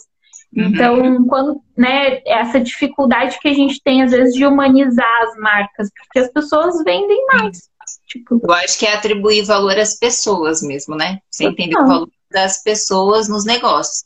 Vamos responder então essa pergunta aí da Michelle. A Michelle fala se convém ou não misturar no perfil questões pessoais e profissionais. Você já falou que talvez você não faria o institucional, mas aí que tá. Se a pessoa segue com só, ela pode meio que misturar posts pessoais no meio vai ficar uma coisa meio que assim. E aí? Vamos lá, vamos entender, assim, vou usar um conceito que eu aprendi até esses tempos atrás, assim, sabe? Tipo, para compartilhar com vocês. Se não me engano, a menina chama Thalassa Coutinho, tá? Pode ser que eu fale errado o nome dela, mas depois eu posso até mandar aqui para vocês o nome certinho dela. E ela fala o seguinte, que existem três tipos de perfis. Existe o perfil pessoal, que é quando aquela pessoa, tipo assim, meu, não quero me colocar meu profissional em jogo, tipo assim, quero só compartilhar minhas fotos do dia a dia e beleza. Então, perfil pessoal. Tem a pessoa que tem o perfil profissional. O que é um perfil profissional? É quando você fala sobre o seu negócio, sobre aquilo que você faz, com a intenção de mostrar um pouquinho mais o seu trabalho que é o meu caso do meu perfil, o perfil da Karen, são perfis que são profissionais. A gente, pessoa física, está se posicionando como um profissional nessa rede social chamada rede Instagram. Social chamada Instagram. E a gente tem o perfil institucional, que é o perfil normalmente que são os perfis de empresa. Então, por exemplo, o perfil do Acelera Gurilha é um perfil institucional ele não vai ter necessariamente a Lívia ali como, como a personagem principal. Por mais que lá, como eu faço as duas coisas, eu acabo aparecendo lá com a minha carinha. Mas o Acelera Guri, ele é muito mais distante do que a Lívia, entendeu? A Lívia Marustiga é muito mais próxima do perfil profissional, pessoal, do que o Acelera Guri, que ele já tem cara de perfil institucional. Então, primeiro, entender esses três caminhos ali. Quando a gente assume que a pessoa está usando o perfil dela como profissional, então ela vai estar tá se posicionando ali como é, uma pessoa que está mostrando o seu trabalho, certo? Uhum. Nesse perfil, o que, que acontece? Lembra que a gente estava falando sobre a questão da humanização das marcas? Sim. O que a gente quer ver aqui, gente, são pessoas. Eu acho muito engraçado que toda vez que eu compartilho coisas da minha vida, e não necessariamente coisas da minha vida pessoal, eu sou uma pessoa que compartilha muito pouca coisa pessoal no Instagram. Mas quando eu compartilho experiências que aconteceram na minha vida, no meu perfil profissional, sempre tem muito mais engajamento. Então a gente se conecta com pessoas. Então, assim, sobre postar coisas pessoais e profissionais, não tem problema. Se você tem um perfil profissional, certo? Então, naquele meinho ali, então você quer usar o perfil para mostrar o seu trabalho, não tem problema nenhum você misturar pessoal e profissional. Aí tem um parênteses bem grandão. Lívia, o que, que eu coloco, então, o que, que eu posso colocar como coisas pessoais? Sempre penso o seguinte: você mostraria o que você postou, o post que você fez, o stories que você fez para um cliente? Se você não mostraria, não posta no seu perfil profissional. Então, sempre pensa isso. Isso aqui agrega ou não para o meu, meu cliente? Né? Então, eu mostraria isso para um cliente ou não? Se você não mostraria, não posta. Eu sempre falo assim, quer ter vida particular, não posta, porque se você postou é público, entendeu? Sim. Não, não tem como evitar. Ah, mas meu perfil é fechado. Não interessa, gente. Tipo, seus amigos vão ver, vai virar público. Entendeu? Então, assim, é, pensa sempre isso. O que você vai postar nesse seu perfil profissional, você mostraria para um cliente? Mostraria. No caso da Michelle, eu conheço, né? Ela é minha prima. Por exemplo, assim, poxa, você levanta uma bandeira super legal que é a bandeira de, né, da questão da deficiência. Poxa, é uma coisa que tem a ver, que conecta, poxa, que você mostraria para outros clientes isso. Eu acho que não é uma coisa que você gostaria de esconder, que você não mostraria. Então, cara, vai, posta, eu acho que gera ainda mais conexão com as pessoas.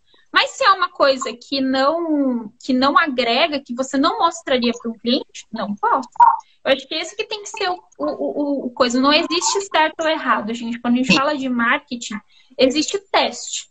Você começa a testar, ver se as coisas dão certo ou não. Algumas coisas vão dar super certo, algumas coisas não vão dar certo, e a gente vai aprendendo com o processo. Então, nunca tem essa questão de, pá, isso está certo ou isso está errado. Não. É, existe a questão de você testar. Meu Entra aquela. Tem, tem, muita opinião política. Cara, Acho... eu não sei opinar. Eu não, realmente não sei opinar. O que acontece é o seguinte, eu vou fazer só uma análise, eu não vou opinar sobre isso, tá? Porque eu realmente não tenho uma opinião para te dar. Mas o que acontece é que hoje a gente vê uma exigência do mundo em que a gente para que a gente se posicione mais.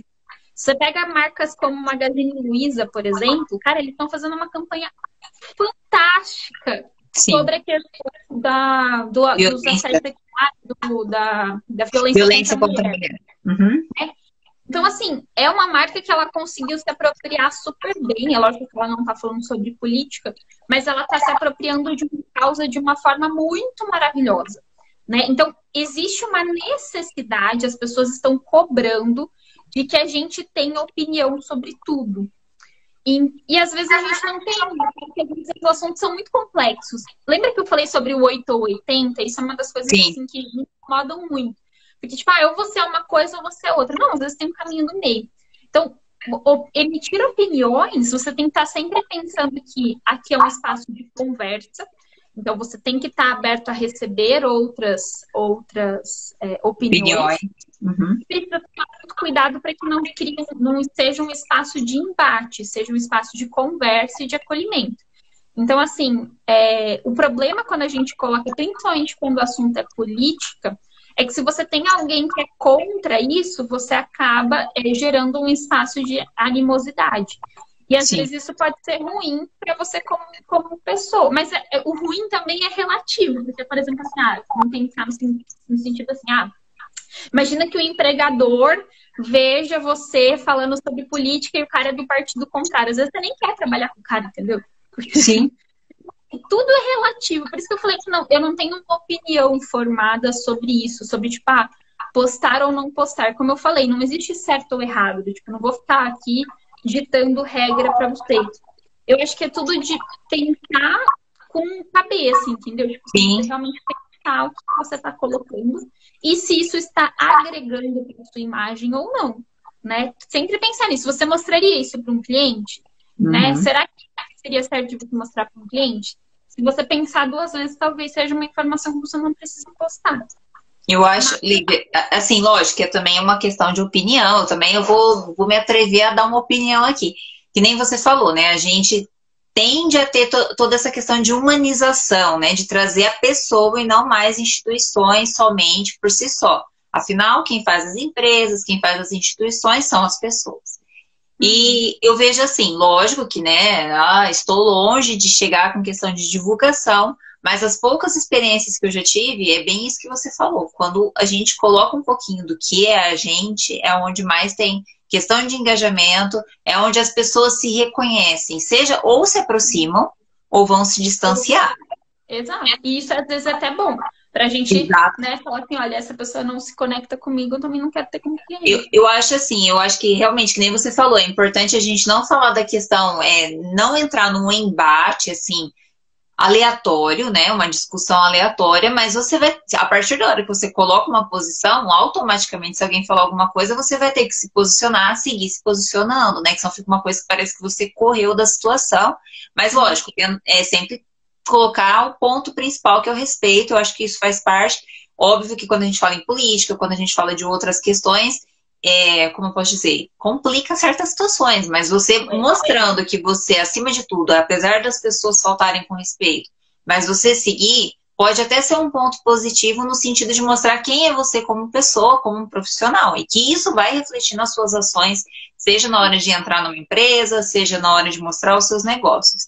Então, é isso que você falou mesmo. Vai ter gente que vai distanciar, vai ter gente que vai se aproximar. Mas a experiência, por exemplo, que eu tive, eu tive muitas pessoas que quando eu falo isso porque eu, eu tendo a, a colocar algumas posições, né? Não estou falando do seu, porque estou falando do meu, tá? Eu acho que cada um faz o que achar melhor. Mas o meu, até porque eu gosto de escrever, é meio impossível quando você vai trabalhar com escrita você não se posicionar. Tem isso também, a gente tem que ver quais são os negócios. Mas quando coloca, automaticamente vai ter uma repulsa, vai ter um monte de gente que vai deixar de seguir, vai ter um monte de gente que vai se afastar, inclusive pessoas que talvez eram até próximas. Mas isso acho que faz parte do ciclo da vida. Pessoas vão e vêm, e você vai ter pessoas que vão agregar e vão ter pessoas que vão falar assim: não, eu não curto isso, e ok, se não curte, cada um tem escolha, direito de escolha. Exato. Mas assim, eu vejo que a partir da hora que você. Quando o seu trabalho exige isso, principalmente, tá? É, uhum. E também até essa questão que você falou, que o Magazine Luiza é uma boa, um bom exemplo. Não tem nada a ver. Eles vendem móveis, eles vendem guarda-roupa, eles vendem itens eletrodomésticos. E por que, que eles estão falando de violência doméstica? Por que, que eles estão colocando no próprio site deles, no app deles, uma forma das mulheres fazerem a denúncia como se estivessem fazendo compras? E isso tem sido elogiado de certa forma? Não, não, fantástico. Meu Deus, não tem nem que falar. Exatamente, mas assim, eu, eu acho que é legal a gente alertar realmente isso, que tem esse risco, né? Que nem o André falou, ah, eu coloco muita coisa, é óbvio, vai ter muita gente que vai deixar, porque tem as pessoas que são um pouco, misturam, né? Assim, o misturar que eu digo de forma negativa, de achar que, ah, porque a pessoa não concorda com a mesma ideia que eu, ela, a hora que ela vem prestar um, um serviço para mim, ela vai fazer de modo ruim, ou sei lá o que passa na cabeça das pessoas, né? Vai ter isso, mas eu acho que se a pessoa está com vontade de fazer, tem que ter esse cuidado que você falou, né? De pensar assim, olha, vou mostrar para o meu cliente que, que vai, como vai ser. Então, acho que o como você se posiciona também interfere muito, não uhum. simplesmente expus. Ok, mas você expôs como? Falando um monte de palavrão, colocando, se mostrando como uma pessoa intolerante, né? É, eu acho é, que essa é a questão, é entender que a ferramenta ela é um espaço para conversa. Entendeu? Uhum. Então, assim, você tem que estar tá, é, disposto a, a, receber, às vezes, até um pouco de, de, de coisas contra, porque tem um espaço aberto. Eu geralmente não penso muito, posto na emoção. E tem até que refletir sobre isso, se isso está te ajudando ou não. Eu acho que essa que é a grande questão, já que a gente estava falando sobre carreira, né, lá atrás isso tá te ajudando ou não. Porque se estiver te ajudando, cara, beleza, uhum. entendeu? Agora, se estiver te atrapalhando, talvez seja ruim. Eu acho que esse que é o bom senso, entendeu? De, de, de tomar cuidado. Tá? A gente gerenciando ou não, a gente está passando uma imagem. Então, qual que é a imagem que isso está passando para as pessoas? Você gosta dessa imagem que está sendo refletida? Ah, beleza, então tá bom. Agora, não, eu não gosto desse negócio, isso é ruim. Então, sempre que você vai colocar, pensar nisso. Talvez levar sempre para essa questão da discussão e não da, da, do apontamento. Porque o apontamento ele também está construindo uma ideia sobre você, sobre tolerância, igual Sim. A Karen estava falando.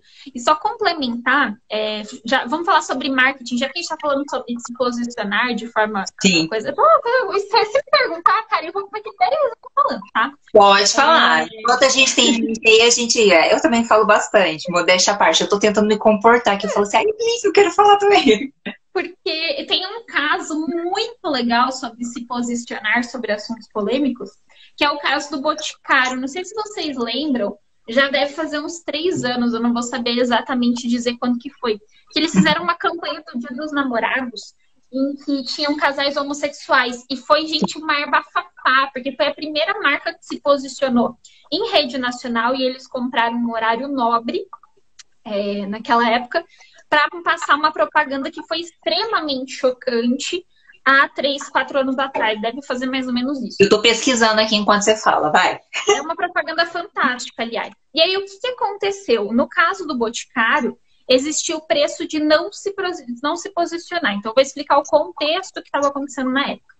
A Avon estava se posicionando com a linha Mark. Eu não sei se vocês conhecem essa marca da Avon, chama Mark é uma maquiagem que ela é uma maquiagem meio que para todos os tipos. E ela estava colocando é, homens usando maquiagem. E ela estava ganhando muito o público LGBTI agora, né? Então ele estava ganhando muito esse público. E o Boticário estava perdendo. O Boticário, se a gente pensar no posicionamento do Boticário, ele tem um posicionamento de presente. Então, nos dias dos namorados, dia das mães, são as épocas que eles mais ganham dinheiro. Você não vai no Boticário para comprar coisa para você, você vai no Boticário para comprar coisa de presente. Normalmente, as coisas do Boticário que a gente tem é tudo que ganhou. Dificilmente a gente vai no Boticário comprar uma coisa pra gente. Uhum. E aí, eles precisavam se posicionar, porque eles estavam perdendo o público LGBTI. Por que, que eles sentiram a necessidade de se posicionar? Esse público é um público que quando ele, ele se conecta com a marca, então quando ele vê que a marca é, apoia essa causa, ele é um público fiel. E era Exato. isso que o Boticário queria. Então, o preço dele. E daí, por exemplo, assim, o que aconteceu? Eles lançaram essa, essa propaganda. Eles tiveram 2015. um monte de dislike. 2015? Sim. Eles tiveram um monte de dislike no Instagram é, um monte de crítica, principalmente da igreja evangélica, desceu o pau neles. E aí teve um monte de dislike, tanto que aquele ano eles tiveram uma perda muito grande. O problema, o problema não, né? A solução é o seguinte: qual era o preço deles se posicionarem? Era mais vantajoso para eles ter o público LGBT como é, fiel Sim. a eles porque o público evangélico, digamos, eu estou usando os nomes, mas não é isso, tá? O outro público que Sim. deixou de seguir, ele esquece muito rápido, porque ele não sofre com o problema do preconceito. Então, quem sofre com o preconceito lembra. Essas outras pessoas que naquela época deram dislike, por exemplo, no, no coiso, depois de dois, três anos, iam voltar a comprar do Boticário da mesma forma, porque se esquece muito rápido. Então, ali foi um caso de preço de, de quanto valia. Era mais valioso para mim me posicionar para uhum. conseguir atrair esse público e mostrar que a minha marca tem um posicionamento que apoia essa causa, do que o prejuízo que eles tiveram de não se posicionar. Então, assim, é um caso legal para a gente pensar sobre isso. Qual que é o preço de eu me posicionar? Será que isso está mais agregando para minha imagem ou não? Porque Sim. toda vez que você pula o muro, você tem quem vai gostar e quem não vai gostar, entendeu? Então, qual é o preço? Quais são as pessoas que você quer atingir com essa, com esse negócio? Exatamente. Essa questão que você falou de público fiel é aquela coisa, né? Quem sofre alguma coisa, o trauma na vida de qualquer um, quando a gente tem um trauma, a gente não esquece. Ao mesmo tempo, quando alguém, seja uma empresa, seja uma pessoa, ela, te, ela se posiciona de forma que ela defenda você desse trauma, geralmente você vai falar assim, nossa, esse é dos meus, essa pessoa tá comigo. E, e, essa, e de certa forma, as marcas, de modo geral, tem que entender também, né? Que não se trata mais só de instituição, como você falou, se trata de pessoas. Total. Então, assim, é muito da gente entender também qual que é a causa que faz sentido e também tomar muito cuidado para não levantar a bandeira de forma aleatória só porque o mercado Sim. está pedindo. Moda, se você né? não acredita nessa causa, não defenda. Porque se você for colocado contra a parede, é, tipo, entendeu? É, sabe, eu acho que essa que é a questão, entendeu? É lógico que tem muito essa questão humana né? Da Sim. gente se conectar com causas. Mas também tem um pouco de marketing aí. Então é você entender Lógico. e fazer isso com verdade. Eu acho que se você vai fazer marketing, se você vai se posicionar com relação a uma causa, já entrando nessa parte de negócios, se você está se dispondo a fazer isso, faça isso com verdade. Porque se for mentira, uma hora vai ser desmascarado e vai ficar muito pior. Foi o caso que aconteceu com o Madeiro agora. Vocês estão acompanhando essa coisa, porque a- a- eu falei assim, meu, não dá nem. Outro, outro que também não dá, não vou ficar falando nome de marca.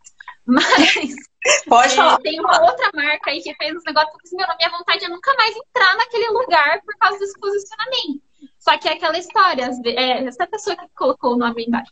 Eu É. mas nunca mais entrar nesse lugar. Só que você acaba esquecendo. E é isso que é o pior, entendeu? Então, é, tudo tem que ser pensado aí com equilíbrio, entendeu? Eu acho que entra bem isso que você falou, né? Tem que ser realmente da empresa defender aquela causa e quando entrar, entrar com o pé junto mesmo, né?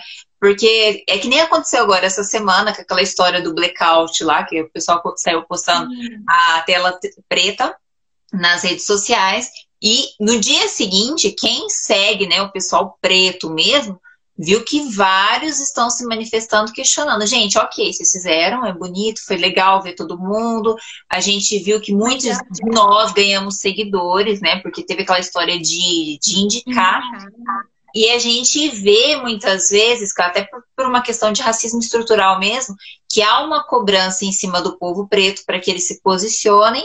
E quando eles não se posicionam, a gente vai lá, principalmente os brancos, que eu me incluo, de chegar e falar assim: vocês precisam se manifestar, vocês precisam se posicionar.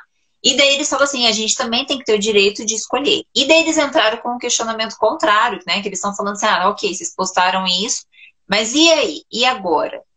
A gente vê que aconteceu um episódio, infelizmente aconteceu o episódio lá da criança, né, que caiu do prédio, uma história super triste, e que há uma relação ali a questão racista, e daí você vê um monte de gente que se manifestou, inclusive marcas, né, já que a gente está falando da questão de, de marketing mesmo, falando de empresas e negócios, qual é o perigo de estar nisso, né? Se teve empresas que se manifestaram de uma forma, chega no outro dia, vai lá e não contrata, por exemplo, quando a gente fala em questão de racismo, tá? Não contrata um preto, não contrata o povo preto para fazer a propaganda, ué, ficou só no, lá no blackout, lá só na hashtag. É o que o André falou ali, né? Não, você não ir só na modinha. Eu acho que essa que é a grande questão. O, o mercado, ele exige muito que a gente se posicione, Sim. mas aí entra esse cuidado de você não se posicionar de uma forma rasa. E eu acho que essa entra a questão também dos propósitos rasos. Eu falo muito isso nos nossos cursos, nas nossas coisas. É, o, o propósito, às vezes, ele fica muito, muito tipo assim, ah, é, sabe, uma coisa muito rasa. Meu, se você realmente se posicionar com relação ao assunto, tem ações claras voltadas para esse assunto, entendeu? Senão vai ficar só por só por ser, entendeu? Então, e tem que ter a ver com a marca. Existe uma, teve uma vez que quando teve o furacão, se não me engano, foi o furacão Katrina, é, que, que, que eles né, devastaram tudo lá nos Estados Unidos. E aí, olha que legal uma marca de é, máquina de lavar roupa é, fez uma parceria com uma marca de sabão em pó. E eles Uhum. distribuíram um monte de máquina pelo país inteiro para as pessoas poderem lavar suas roupas para continuar reconstruindo, porque não tinha nada, não tinha eletricidade, não tinha nada. Eles Legal. fizeram os, os- umas bancadinhas. Então, é você usar o teu melhor produto, aquilo que você faz de melhor, para uma Sim. causa específica, mas com uma ação concreta. Então, não é, por exemplo, a doação por doação. Não, eles usaram o próprio produto deles para fazer aquilo. E é lógico que isso potencializou muito a marca deles, porque imagina na situação que você tá. Você ser ajudado e não só ser a ajuda, mas você ver a marca ali oferecendo tudo que ela tem de melhor para aquilo, não é uma doação que é algo indireto. Então, tudo tem que ser pensado, tipo, é, e, quando eu falo de usar isso a favor do marketing, não entenda que eu tô falando para fazer o marketing é, ruim, do tipo assim, ah, faz só para se promover. É você Aham. entender realmente o teu posicionamento, entender realmente a sua essência e usar isso a seu favor como marca para você, porque o mercado está exigindo isso. Então, Sim. é, é usar seu Responsabilidade social até, né? É, é, sabe, é pensar, gente. Eu acho que assim, as ferramentas elas estão aí pra gente pensar e, e- e divulgar a nossa verdade, entendeu? Do tipo, tem que ser algo que tem que ser significativo pra você. Eu falo, gente, eu trabalho com mulheres desde sempre, entendeu? Tipo, a gente tinha vários outros projetos. Isso faz sentido. Aí, às vezes, eu fico até brava, porque às vezes aparece uma pessoa do tipo, do nada, a pessoa começa a fazer coisa pra mulher. Eu fico, nossa, que estranho, né? então, assim, é, é, tipo, é você pensar no teu posicionamento de uma forma muito mais estruturada e concreta, que tenha raízes, sabe? Então, marketing é fantástico por causa disso. É, é, que nem eu vejo assim, que nem o seu próprio negócio. Por mais que talvez você possa, talvez, evitar colocar uma coisa ou outra, o próprio nome Acelera Guria já é uma forma de se posicionar quando a gente pensa em mercado feminino, né? Você, assim, até aproveitando para citar alguma coisa assim do seu projeto, você poderia contar alguma coisa assim de história que você veria de mulheres, né? Não precisa citar nomes, mas assim, uhum. qual é a problemática maior que você que fez você criar realmente essa organização, essa empresa voltada uhum. para mulheres em educação de negócios, né, em gestão de negócios voltada para mulheres? Diante da necessidade e o que, que elas apontam mais lá? Qual que é a maior dificuldade, né? Que nem quando você fala do caderno, que você vai lá e coloca as palavras bonitas, é bem coisa assim mais voltada para a mulher, porque as mulheres tendem a ser mais sensíveis. Lógico que aqui vai ter, pode ser que muitas feministas vão me ouvir e vão me matar. Mas não é isso, é questão de saber que a gente às vezes é um pouco mais sensível a certos comentários, vai, vai ouvir, não vai estar preparado quando está com uma marca, enfim o que eu vejo muito é que a gente precisa trabalhar é, os dois gêneros de forma diferente. Eu acho que a gente não pode. São características diferentes, entendeu? E, e tá tudo bem, o ser diferente ele é bom. Então, assim, quando a gente fala de falar sobre gestão de mulher para mulher, é justamente porque existem peculiaridades sim. O que, eu, o que uma, uma das coisas que mais me pegam e que é uma coisa, porque assim, eu tenho muita vontade de ser mãe. Sempre tive e vou ser mãe no futuro breve. O mercado de trabalho não sabe lidar com os filhos. A gente não sabe lidar com a criança. Entendeu? A gente não sabe lidar com a licença maternidade, licença paternidade. A gente não sabe, tipo, ah, vou levar as crianças para para o trabalho, que nem a gente Sim. tem uma moça que trabalha com a gente, agora na pandemia, alguns dias ela teve que ir lá nos ajudar, porque a gente teve que abrir o espaço, que aqui o comércio abriu, e aí, tipo assim, meu, ela tá com uma criança em casa. E aí, tipo assim, meu, tem gente que vai falar assim, meu, não leva, sabe? E a gente é sempre. Eu, eu lembro de uma. Quando eu trabalhava no Juntos, lá em Londrina, tinha uma mulher que ela tinha. Ela trabalhava com turismo rural. Ela tinha, uhum. acho que, cinco, seis crianças, era, tipo, muita criança. E ela só contratava mulheres meio período e mulheres que eram mães. Então, assim, para a gente perceber como que o mercado ele não está preparado para a gente. O mercado ele era masculino e nós entramos e, e, e acumulamos papéis, entendeu? Então, é, é o que eu, a ideia de trabalhar com mulheres, de trabalhar com empreendedorismo feminino, é porque a gente precisa mudar o sistema e não se adaptar ao sistema, entendeu? Sim. A gente precisa criar. Quando a gente fala para estatística, 46% das, da, dos empreendedores no Brasil são mulheres. E a grande maioria, daí eu não vou saber dizer exatamente a porcentagem, mas a grande maioria vai empreender porque precisa cuidar dos filhos, entendeu? Uhum. E aí ela consegue fazer seus próprios horários. Então, essa é uma das coisas que mim, pessoalmente, me incomoda muito, essa questão de que o nosso mercado de trabalho ele não é feito para as mulheres e o empreendedorismo feminino ele é uma das formas da gente conseguir transformar o nosso mercado para conseguir lidar com isso. Sim. Sobre o que, que as mulheres trazem quando a gente fala sobre é, negócios, e é um negócio que eu sofro muito e trabalho isso há muito tempo e até busco formas de trabalhar, porque eu também não tenho as respostas. Sim. É que historicamente a gente sempre delegou a tarefa de, da gestão para o homem. Então, assim, quem cuida do dinheiro dentro da casa, pelo menos na minha família era assim, e eu vejo que na família de muitas pessoas é assim, era, era o pai, era o marido. E aí a gente tem as mulheres elas têm muita dificuldade de lidar com o dinheiro. De por mim, eu também tenho muita dificuldade, isso é histórico. Então, assim, o que eu percebo muito que as, as mulheres veem é que assim, sempre foi delegada essa função, e aí quando ela se assume como empreendedora, ela não sabe lidar. E aí ela tem um monte de conflitos com relação ao dinheiro, porque tem um monte de crenças envolvidas, e aí não consegue lidar. E a gente ainda tem um agravante que a gente tem sempre um problema de autoestima muito grande. Eu fico puta porque eu falo assim, meu, por que, que o homem não sofre com problema de autoestima? Ou sofre muito menos do que a mulher? Porque todas, se conversar com qualquer mulher no universo, já teve algum problema de autoestima. o homem, pelo menos, talvez ele não vai, entender, não vai saber reconhecer isso, mas as mulheres, elas têm historicamente. A gente sempre foi. É, tanto que eu falei em algum momento, assim, ah, a gente sempre elogia, tipo, ah, que bonita. Mas não tipo, meu, que foda o seu trabalho. Poxa, Mas eu acho. Aí entra até essa questão histórica que você está falando, né? Esse Sim. desconstruir que mulher, já que nós estamos falando do século XXI e a mulher já está inserida no mercado, pensar em estratégias e formas para que ela realmente transforme esse sistema, porque elas já estão.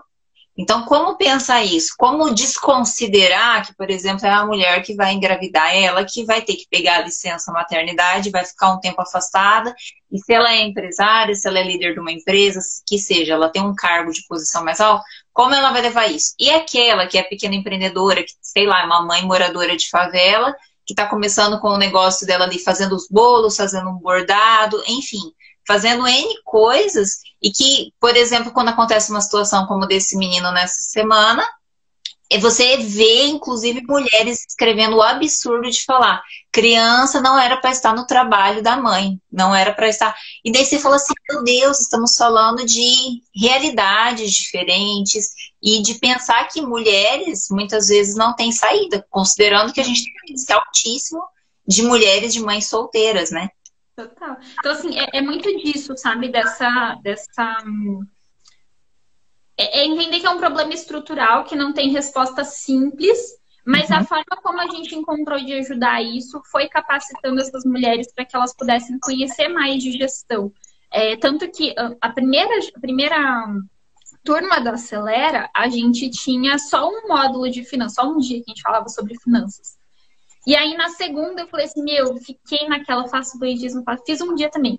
Na terceira eu já falei assim, não, vai ter que ter dois dias, porque é, falta muito, falta muita base, porque a gente não aprende isso na escola, historicamente em casa a gente não viu, a gente sempre delegou essa função para os homens.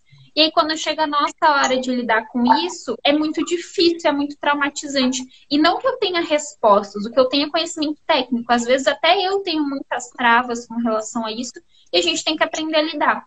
Mas por isso que eu falo de fazer de mulher para mulher. E uma coisa que é incrível, que foi o start quando eu falei assim, meu, eu vou dar curso só para mulher, foi o seguinte, eu dava os cursos de marketing e sempre tive turmas mistas e beleza, e tipo, coisa. E aí, uma turma foi uma turma só de mulheres. As mulheres sempre eram maioria, mas casou de uma turma ser só de mulheres. Karen, você não tem noção, o rendimento da turma foi assim, tipo, totalmente. Entrou em vários questionamentos parecidos, realidades talvez próximas. Entendeu? Porque, mas sabe o que é o, o mais é, ruim, na verdade, que é o motivo pelo qual de fazer? É porque quando existe um homem, todas elas se intimidam. E mesmo que o homem às vezes não seja, não seja uma pessoa ruim, não, não seja intimidador, né? Machista, enfim, ele intimida. Uhum. Porque elas não se sentem à vontade de conversar sobre as dificuldades que elas têm. A gente não quer se mostrar frágil na uhum. frente do homem, mas Sim. a gente não liga de se sentir frágil perto de outras mulheres. Então, por isso que eu falei que não é, não é, é como é que eu vou explicar isso?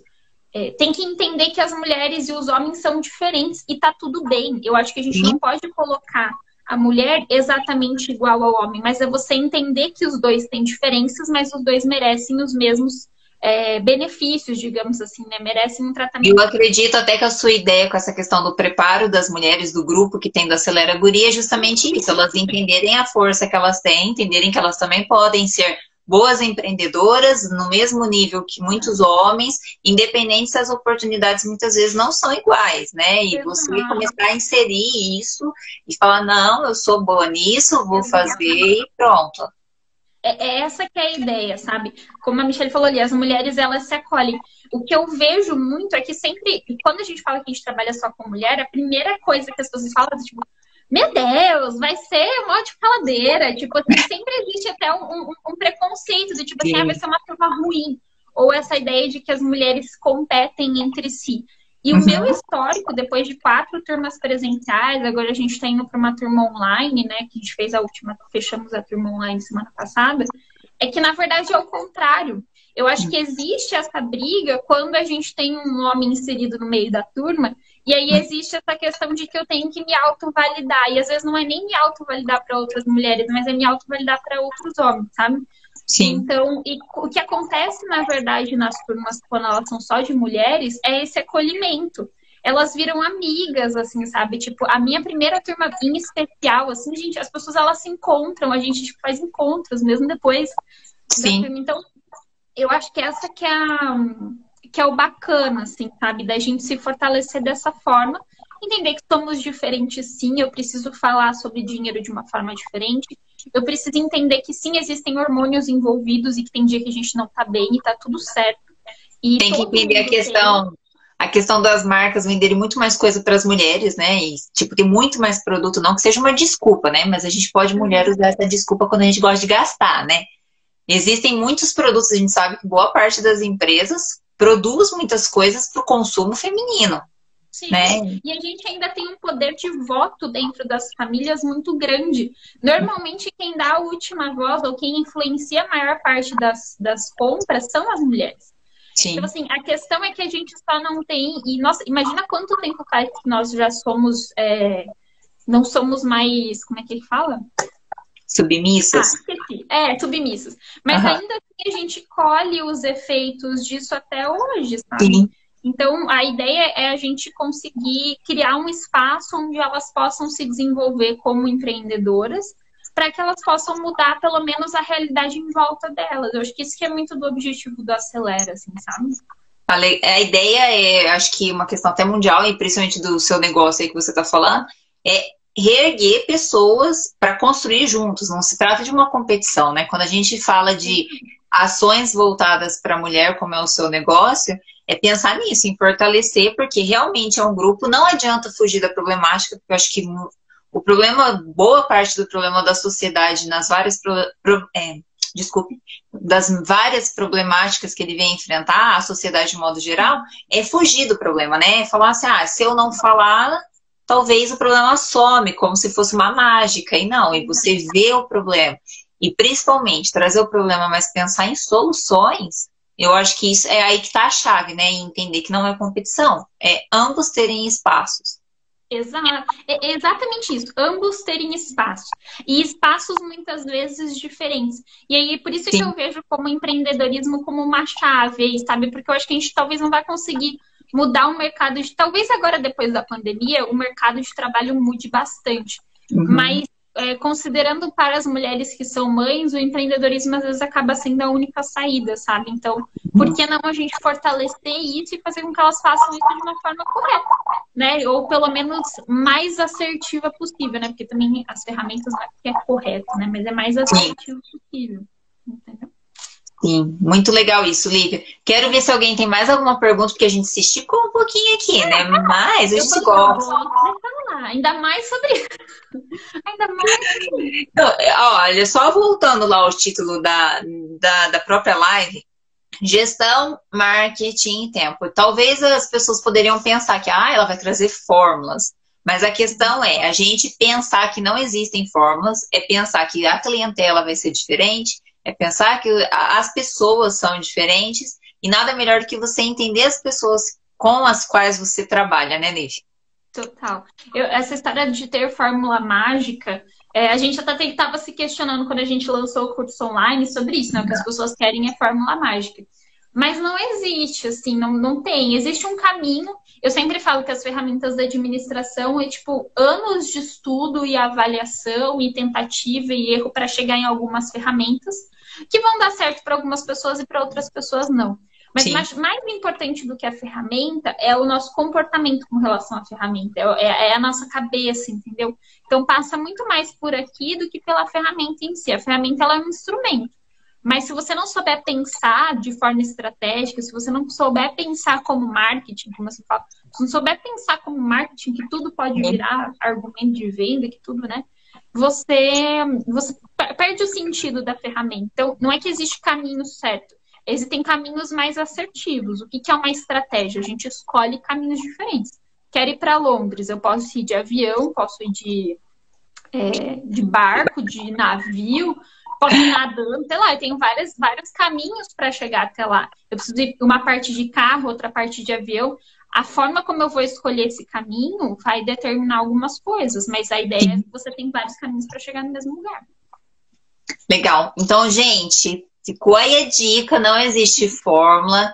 Tente se inteirar realmente de quem é o seu cliente, daquilo que você faz e principalmente, se você é X ou é Y, venda esse peixe, né? Fale que você é assim, mostre quem você é.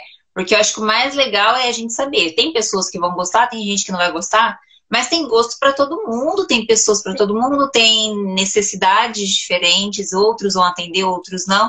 Então as pessoas vão te procurar por aquilo que você é, por aquilo que você oferece, né? O que você tem a acrescentar para as pessoas. Eu acho que é importante ficar essa, né, essa, essa chavinha, né? A gente mudar a chavinha das coisas, né, Liv? O mundo é abundante cada um tem seu espaço, é possível ter espaço para todo mundo. E a gente tem que pensar se a forma como eu estou me comunicando está mais atraindo ou repelindo as pessoas. E aí, comunicar da forma escutar o que o outro tem a dizer e comunicar da melhor forma possível. É aí que está a fórmula mágica de gestão, marketing Sim. e tempo de forma mais integrada. Lívia, muito obrigada. Pessoal, se vocês tiverem alguma dúvida, alguma coisa, ó, eu deixei aí nos comentários o link da Lívia. Vão lá, sigam ela. A página dela é tão fofinha, é toda vermelha, laranja. Eu aprendi já algumas coisas só de visualizar. Pra galera, assim, Legal. pensar até em dicas mesmo, assim, visuais, né? Que isso também é, eu acho que é atrativo quando a gente pensa em perfil. Então vão lá, sigam ela, né, Lívia? Se você quiser mandar algum recado específico para alguém aí, é a sua vez de falar para a gente poder encerrar. Gente, agradecer de verdade o convite, Karen, foi muito legal. Depois de tantos anos, né, a gente se re reencontrar dessa forma. É, agradecer a todo mundo que mandou perguntas aí, espero que a gente tenha é, sanado. Se ficou alguma dúvida, me manda lá no Instagram, a gente está sempre conversando sobre isso. É, de uma forma ou de outra, a gente sempre tem publicações tentando ajudar as pessoas a construírem um mercado de trabalho melhor, a conseguirem construir os seus negócios de uma forma melhor. Então, muito obrigada, gente, e até a próxima. Diga, o projeto está muito legal, acompanhe as próximas lives da Karen. Obrigada, obrigada. Eu vou divulgar durante essa semana, eu tô só fechando os horários aí para divulgar a próxima do Compartilhares. Como eu disse, vai vir gente de quanto é, quanto é gente, quanto é tipo, eu gosto de gente diferente. Tá? E sigam lá a Lívia, inclusive mulherada que está aí ouvindo, procurem as turmas de Acelera Guria. Vamos fazer o curso com a Lívia. A Lívia está começando aí na questão da plataforma online. Ela tem muita coisa a oferecer. O canal dela, se vocês verem a live que ela fez, eu assisti, é maravilhosa. Tem coisas muito mais específicas lá que ela colocou. Então, fica a dica. Vão aí seguir homens também, né? Ela também dá dicas gerais, que nem ela diz. Ela foca num grupo, mas ela é profissional da área. Então, vão lá que vocês vão gostar também. Gente, muito obrigada. Agradeço aí os elogios, todo mundo que participou. Isso, manda coraçãozinho. Só para lembrar, quarta-feira eu vou fazer uma live do Brasileiros pelo Mundo com a Ariadna, que está na França. Então, quem tiver alguma curiosidade, tiver dúvidas, quer saber, ela estuda gastronomia lá, né? Como que funciona essa questão de estudar, entre nessa live, mande dúvidas e se inscreva no canal. Ontem até, já que eu estou abrindo parênteses aqui, eu já vou fazer o merchan, né? Eu fiz um vídeo contando a minha história da cidadania italiana, a parte do Brasil, né? Que isso foi um dos grandes desafios da minha vida. Até de posição mesmo de mulher, mesmo, de falar assim, ah, vou pegar a mala, se ouvindo o pai falando, olha, não conversa com ninguém. E eu conto algumas histórias engraçadas lá da parte do Brasil e tô para lançar a parte 2, que é indo para a Itália, porque é muita história, quem fala demais não faz vídeo em 30 minutos, obviamente. Ah, mas é bom. Se o conteúdo é bom, vale a pena. ah, eu espero. Mas eu espero. Alguém eu acho que eu posso ajudar. Considerando que várias pessoas eu segui e várias pessoas me ajudaram nisso e tantos outros assuntos, eu acho que essa questão da gente produzir conteúdo, todos nós, vocês aí, inclusive, que estão ouvindo, com certeza têm conhecimento e conseguem passar. Quanto mais a gente conseguir passar esses conhecimentos, levar informação, levar reflexão, levar o que for, que seja bom, né? Considerando tantas coisas que a gente precisa mudar enquanto sociedade, eu acho que é interessante. Total, gente. Compartilhem a sua melhor essência. Eu sempre falo, é incrível o que acontece quando a gente compartilha o nosso melhor. Então, assim, compartilhem, o mundo é abundante, botem no mundo aí que a gente acaba atraindo as coisas que a gente oferece. Exatamente. Fica a dica. Gente, muito obrigada. Um beijo, Lívia. Muito obrigada. E quando você quiser vir dar uma volta por aqui, né? E ó, observação, gente. Esse mundo é tão pequeno. Ela está lá em Pato Branco, é de Londrina. Fiz um curso com ela há quatro anos. fiz a postagem na internet, né? E por mais que seja família, a gente vai postando as coisas, eu não vou ficar mandando pra minha família primeiro antes de postar, eu já jogo lá. E minha irmã, você conhece a Lívia? Ah, eu estudo com a irmã dela. Então, as nossas é estudam juntas arquitetura, mundo pequeno. O mundo é muito pequeno, gente. Um beijo e até mais, pessoal. Tchau, tchau. Obrigada. Obrigada. Tchau, tchau, gente. Boa sexta-feira. Até mais, gente. Tchau, tchau.